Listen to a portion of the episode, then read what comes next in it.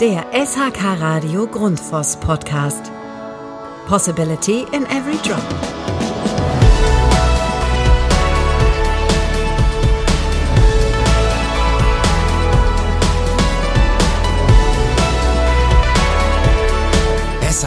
Radio, der Grundfos Podcast. Und in der heutigen Folge geht es um die Evolution und auch die Geschichte der Produkte von Grundfos.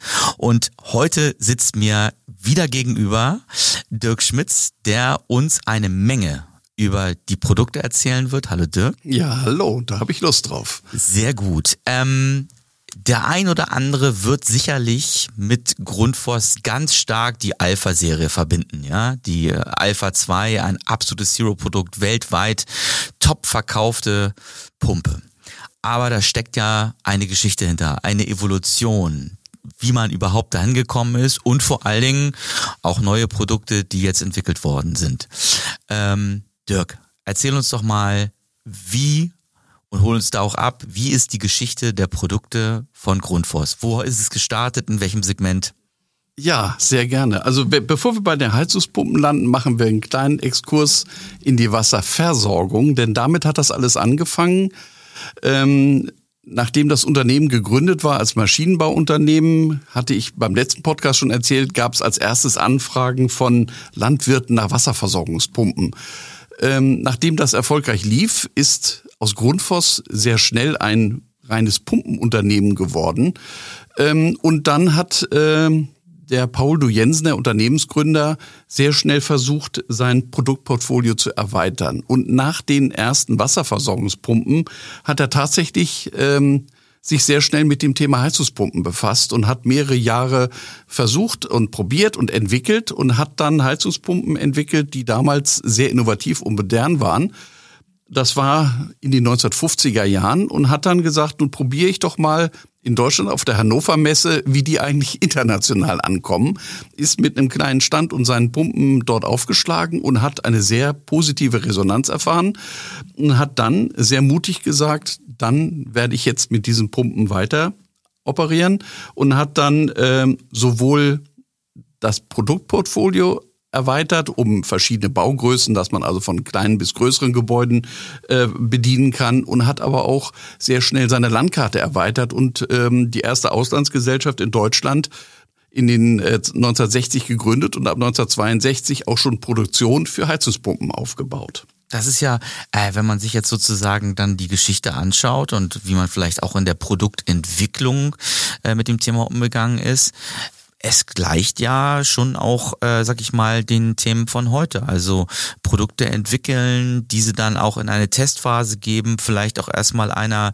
ähm, geringeren Menge an äh, Profis und Experten zur Verfügung stellen, die dann in einem Test sagen, finden wir gut oder ah, würden wir gerne noch ein bisschen anders, aber da kommen wir vielleicht noch zu, wie innovativ ihr in der Produktentwicklung seid. Spannend dann auch, dass Deutschland der nächste An Anlaufpunkt gleich gewesen ist, um in den Test zu gehen. Das hat natürlich einen regionalen Bezug. Das ist von Dänemark aus gesehen ein Nachbarland. Das war natürlich so naheliegend und ein großer Markt, in dem man natürlich äh, anders operieren kann. Ähm, der Paulo Jensen hat damals äh, immer sehr innovative Ideen gehabt. Und von ihm gibt es einen schönen Spruch, der heißt, es gibt so viele Probleme auf der Welt, die man besser lösen kann. Und das war sein Anspruch. Wir haben bei Grundfos nie Produkte gehabt, die MeToo waren, wie andere sie auch bauen, sondern wenn, dann hatten sie andere Future Features, die waren anders aufgebaut. Das war auch eine sehr frühe Entwicklung von ihm, zum Beispiel Industriekreiselpumpen in Segmentbauweise, wo ich dann relativ simpel sagen kann, ich habe durch die Menge der Segmente übereinander kann ich bestimmen, welchen Druck ich bekomme und durch die Breite der Segmente kann ich bestimmen, welche Menge Wasser ich überhaupt bewegen möchte. Und dadurch hat er sehr schnell ein unheimlich breites Portfolio entwickeln können, ähm, wie man aus einem Baukasten heraus Industriepumpen bauen kann. Und das ist von ihm entwickelt worden und heute, wenn man es ehrlich nimmt, mehr oder weniger der Standard bei allen Pumpenherstellern, wie sie Industriepumpen bauen. Oh, das ist schon spannend auch. Also, ja. dass man äh, auch hier in der Produktentwicklung eben auch sieht, da steckt ja nicht nur vielleicht ja im, im Detail im Produkt was drin, sondern auch irgendwie in der Skalierbarkeit des Produktes äh, beziehungsweise den Nutzen des Produktes eben auch ganz weit nach vorne zu stellen. Und so wie du sagst, ähm, ja, äh, Grundlage zu sein für eine heutige Produktentwicklung einer Industrie. Ähm, ich würde mich jetzt mal so weit aus dem Fenster lehnen, aber mhm. es ist ja ein Stück weit so. Das ist ja auch schon echt ähm, erwähnenswert und äh, muss auch, äh, wie hier in diesem Podcast, auch mal erwähnt werden. Ja. Ja, das war auch immer sein Bestreben, äh, Patente dafür anzumelden und dann auch ja, mit den Produkten nicht nur das Unternehmen stark zu machen sozusagen, sondern auch wirklich einen Mehrwert zu bieten für den Kunden. Es steht bei Grundfos immer im Hintergrund, dass man auch was für die Welt im positiven Sinne bewirken möchte. Mhm. Umwelt, soziale Aspekte sind da relevant ähm, und ähm, das sieht man auch aus dem Engagement, aus der Gründung der Stiftung, äh, dass das auch tief äh, im Unternehmen verankert ist. Eine nächste Baureihe ist dafür ein sehr gutes Beispiel. In den 60er Jahren gab es dann auch Unterwasserpumpen, die also aus Brunnen fördern. Und schon sehr früh wurde überlegt, wie kann ich diese Pumpen netzunabhängig zum Beispiel in Afrika oder entlegenen Gebieten betreiben. Und dann hat Grundfos sehr früh komplette Solarmodule für Pumpen mitentwickelt und hat dann solargetriebene Pumpen. Das heißt, auch da mhm. muss der Pumpenmotor anders reagieren, weil er mit wechselnden Spannungen klarkommen muss. Hat man also Pumpen entwickelt, die dafür äh, einsetzbar sind. Und so wurde dann auch oft das Programm einfach in solche Richtung weiterentwickelt. Anderes Beispiel ist, äh, man hat dann äh, aus dem Bereich der Wasserpumpen, mit denen es ja angefangen hat, sich weiterentwickelt in den Bereich der Gartenpumpen, der relativ mhm. häuslichen Anwendung, bis eben genauso große Wasserversorgungsanlagen im kommunalen Bereich, dass man also die Anwendung, mit der man sich auskennt, für breite äh, Anwendungen nutzbar macht. Genau, also das äh, muss man ja auch ganz klar sagen. Ihr habt sowohl was für den, sag ich mal, häuslichen Garten, wie auch immer, aber eben auch in der Skalierung mittlerweile ganz klar große industrielle Pumpensysteme. Ich nenne sie auch mal Systeme, weil da steckt ja viel mehr hinter. So hat sich ja letztendlich das Produktportfolio dann immer, immer weiterentwickelt. Ja, ganz genau. Also das nächste Beispiel wären so in den 80er Jahren gab es äh, von der kleinen Kellerentwässerungspumpe die ich im Notfall nehmen kann, wenn mein Keller überflutet oder wenn ich einen Teich habe, den ich umpumpen möchte, mhm. bis heutzutage äh, kommunale Abwasserpumpen, die eben das ist immer so ein schönes Beispiel. Zwei große Grundfosspumpen äh, entsorgen das komplette Abwasser von Helsinki. Das sind natürlich Unmengen. Da ist der Zulauf so groß, dass ein ganzer Mensch da drin stehen kann. Das sind unheimliche Dimensionen. Ja, aber das ist, das ist doch total spannend, das zu sehen. Dass, ja. äh, äh wie gesagt, äh, ihr in der Produktentwicklung ja in unterschiedliche Bereiche denkt. Da werden ja sicherlich auch Synergien immer wieder entstehen. Also auch in der Produktentwicklung von ganz kleinen Entwicklungen bis ganz groß. Ähm, da ähm, ist ja Grundfos, hat ja auch Grundfos die Stärke gerade in der Entwicklung von Produkten. Ja, dass man die Ideen skalierbar macht. Und was ähm, heute natürlich in alle Produkte Einzug hält, ist die Elektronik. Mhm.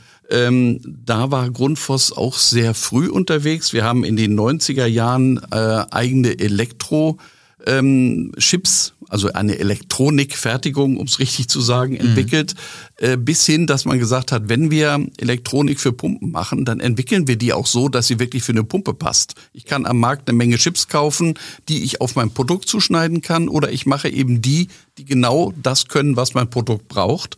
Und dann hat man ganz äh, simpel eine Reinraumfertigung in Dänemark gebaut, wo wirklich die ganzen Computerchips selber hergestellt werden. Damit ist man natürlich mit einer hohen Fertigungstiefe sehr unabhängig mhm. und man hat auf der anderen Seite Elektronik, die 100% zu dem Produkt Pumpe passt und ist damit natürlich auch extrem flexibel, sie auf die Anwendung zuzuschneiden. Und über die Jahre hat Elektronik von der selbstregelnden Heizungspumpe, wie wir sie heute haben, äh, in Abwasserpumpen, in Wasserversorgungspumpen und natürlich im Industriebereich erst recht überall Einzug gehalten. Mhm. Also ich, ich musste etwas schmunzeln. 1995 hatte ich in der Vita gelesen, äh, führte Grundfos äh, Pumpen mit Fernbedienung ein.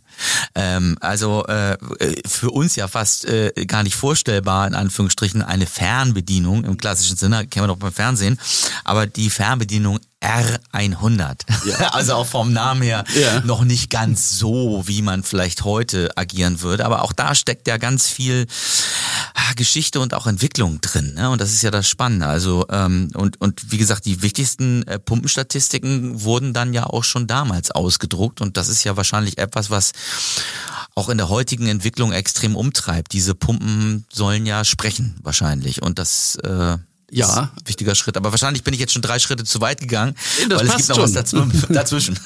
Aber wenn wir bei der Fern Fernbedienung sind, das war natürlich keine Fernbedienung, wo der Endverbraucher wie am Fernseher die Programme umschaltet. Die war mehr dafür gedacht, dass der Installateur die Pumpe in Betrieb nimmt. Ähm, denn äh, die Pumpe im Heizungskeller, haben wir oft gesehen, ist irgendwo tief hinten hinter dem Heizkessel oder weit oben im Rohrsystem verbaut. Und mit der Fernbedienung musste er nicht mehr mit der Leiter da hochkraxeln, sondern konnte ähm, mit der Fernbedienung die Pumpe steuern. Ja. Der nächste Schritt ist, hast du gerade richtig gesagt, ich kann auch Daten auslesen. Das heißt, ich kann dann auch Betriebsdaten der Pumpe sehen.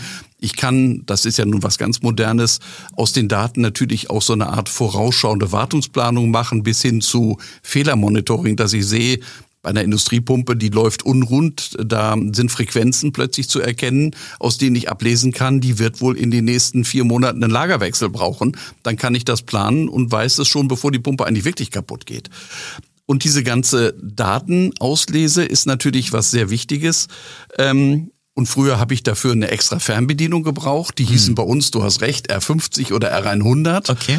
Ähm, heute kann man das über sein Handy machen. Ja, klar, das heißt, ich habe Smartphone. einfach eine Software, das ist die Grundfos Go, die lade ich mir runter und dann bediene ich damit alle Pumpen mit demselben Gerät. Ja, und äh, ja, so ist die Innovation ja letztendlich dann auch weitergegangen. In den 2000ern dann auch ähm, äh, das Thema Sonne-Windenergie, riesiges Thema. Ähm, ja, erzähl doch mal ein bisschen, wie wo, wo steht ihr vielleicht dann eben auch heute mit den Produkten? Ähm, seid ihr schon angekommen? Gibt es neue Entwicklungen? Also wir sind gerade in diesem Bereich mit äh, Umwelt sehr sehr aktiv. Es gibt wie gesagt diese Solargetriebenen, die sehr früh eingeführt wurde. Heute sind wir einen großen Schritt weiter. Es gibt ein sogenanntes äh, Wasserversorgungssystem LiveLink, das beinhaltet sowohl die Pumpe als auch den Speicher äh, bis hin zu dem äh, Ausgabegerät, wo dann die Menschen das Wasser zapfen können. Ähm, und das ist nicht ein Produkt, was Grundfos verkauft, um damit Umsatz zu machen, sondern das ist zusammen ähm, entwickelt worden mit dem dänischen Roten Kreuz und wird dann ähm, in als äh, sagen wir mal Nothilfemaßnahme in äh, afrikanischen Ländern zum Beispiel ähm, aufgestellt und wird dann äh, über internationale Fonds gefördert. Mhm. Ja, richtig spannend. Also, dass man auch letztendlich Produkte äh, oder auch Systeme entwickelt, die gar nicht unbedingt jetzt, sage ich mal, das Thema äh, Monetarisierung und Cash-Cow im Fokus haben, sondern und das ja wieder als Grundgedanke auch ähm, gesellschaftlich äh, eine Relevanz zu haben. Ne? Ja. Grundfos hat sich 2015 den UN-Klimazielen verschrieben als Unternehmen. Ähm, und äh, wir haben auch in unseren eigenen Visionen stehen, dass wir Menschen in der Welt Wasser zukommen lassen wollen, dass wir 300 Millionen Menschen Zugang zu sauberem Trinkwasser ermöglichen wollen. Das ist also nicht nur einfach ein Unternehmensziel wie ich will so und so viel Pumpen verkaufen, sondern wir haben wirklich auch Ziele, die auf den Nutzer der Pumpe beziehungsweise den, den Menschen selbst hinzielen. Ja. Ja, man könnte ja immer denken, dass die, äh, dass die Geschichte der Pumpe auserzählt ist, weil die Pumpe macht das, was sie soll. Sie soll pumpen.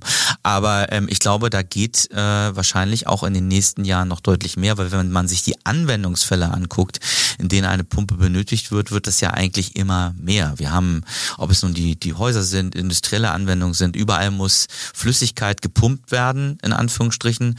Und da kommt ihr dann ins Spiel. Also das geht ja hin bis zu Windkraftwerken, wo ähm, auch äh, Pumpen äh, verbaut werden. Weiß ich jetzt noch nicht, ob ihr da auch ganz konkret drin seid. Ich gehe mal davon aus, weil ihr eigentlich fast überall drin seid, wo Pumpen drin sind. Aber das ist ja ähm, und ihr äh, äh, habt eine eigene Entwicklungsabteilung, ne? Ja, wir haben schon äh, sehr früh ein Forschungsentwicklungszentrum in Dänemark aufgebaut, in dem inzwischen 700 Leute arbeiten. Und das ist nicht einfach Forschung, Entwicklung im Sinne von Produktmanager, sondern das fängt wirklich bei Werkstoff, Werkstoffverforschung an. Ja. Wir haben äh, zum Beispiel Pumpen aus Titan entwickelt. Das ist ein Werkstoff, der sehr schwer für als Metall zu verarbeiten ist und daraus Pumpen in Segmentbauweise für die Industrie entwickelt. Wir haben uns mit verschiedenen anderen Werkstoffen befasst und die Forschung geht natürlich immer weiter. Und du hast das gerade so schön gesagt, die Geschichte ist nie auserzählt. Ne? Ja. Wir haben Komfort immer im Auge. Was kann ich noch besser machen? Kann ich Pumpen leiser machen? Kann ich sie ähm, ja, effizienter wahrscheinlich. Effizienter. Genau. Da sind wir natürlich bei einer Heizungspumpe, die heute drei Watt verbraucht. Da ist nach unten gar nicht mehr so viel Spielraum. Nee, das habt ihr schon ganz schön gedreht, ja. würde ich sagen. Da, da sind wir schon genau. große Schritte vorwärts gekommen. Aber gerade im, im Komfort für die Menschen ist äh, noch was zu machen. Und ich habe natürlich heute eine sehr vernetzte digitale Welt. Pumpen, die sich ähm, in Bussysteme einbinden lassen, die im Gebäude kommunizieren. Da sind wir eben bei der vorausschauenden Fehlererkennung, die ich gerade schon erwähnt habe da ist noch ganz viel möglich. Genau, da ist dann für die für die für die Installateure, für die Profis, da ist äh, wird glaube ich eine Menge dran gearbeitet, um das Ganze so ja ich sag mal so komfortabel, effizient und ähm, ja auch professionell wie möglich aufzuziehen. Und da seid ihr auch schon ganz weit vorne.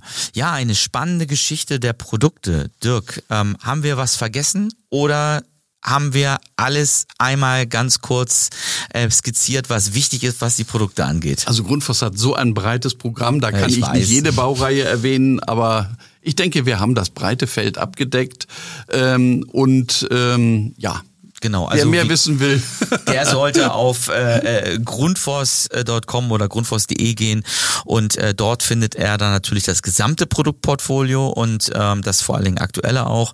Auch dort kann man sicherlich äh, nochmal ein wenig zur Geschichte lesen und schauen. Und ähm, ja, für mich ähm, äh, wieder ein sehr, sehr spannender Einblick gewesen in die DNA von Grundfos. Und das sind logischerweise in erster Linie eure Produkte und dann dazu eben die Menschen. Ich glaube, das ist ja diese Kombination, die es auszeichnet. Dirk, dank dir und ich bin gespannt auf die dritte Folge und ich spoiler schon mal, es geht um die Geschichte in Deutschland. Ja, ich freue mich. Sehr gut. Dirk, dank dir.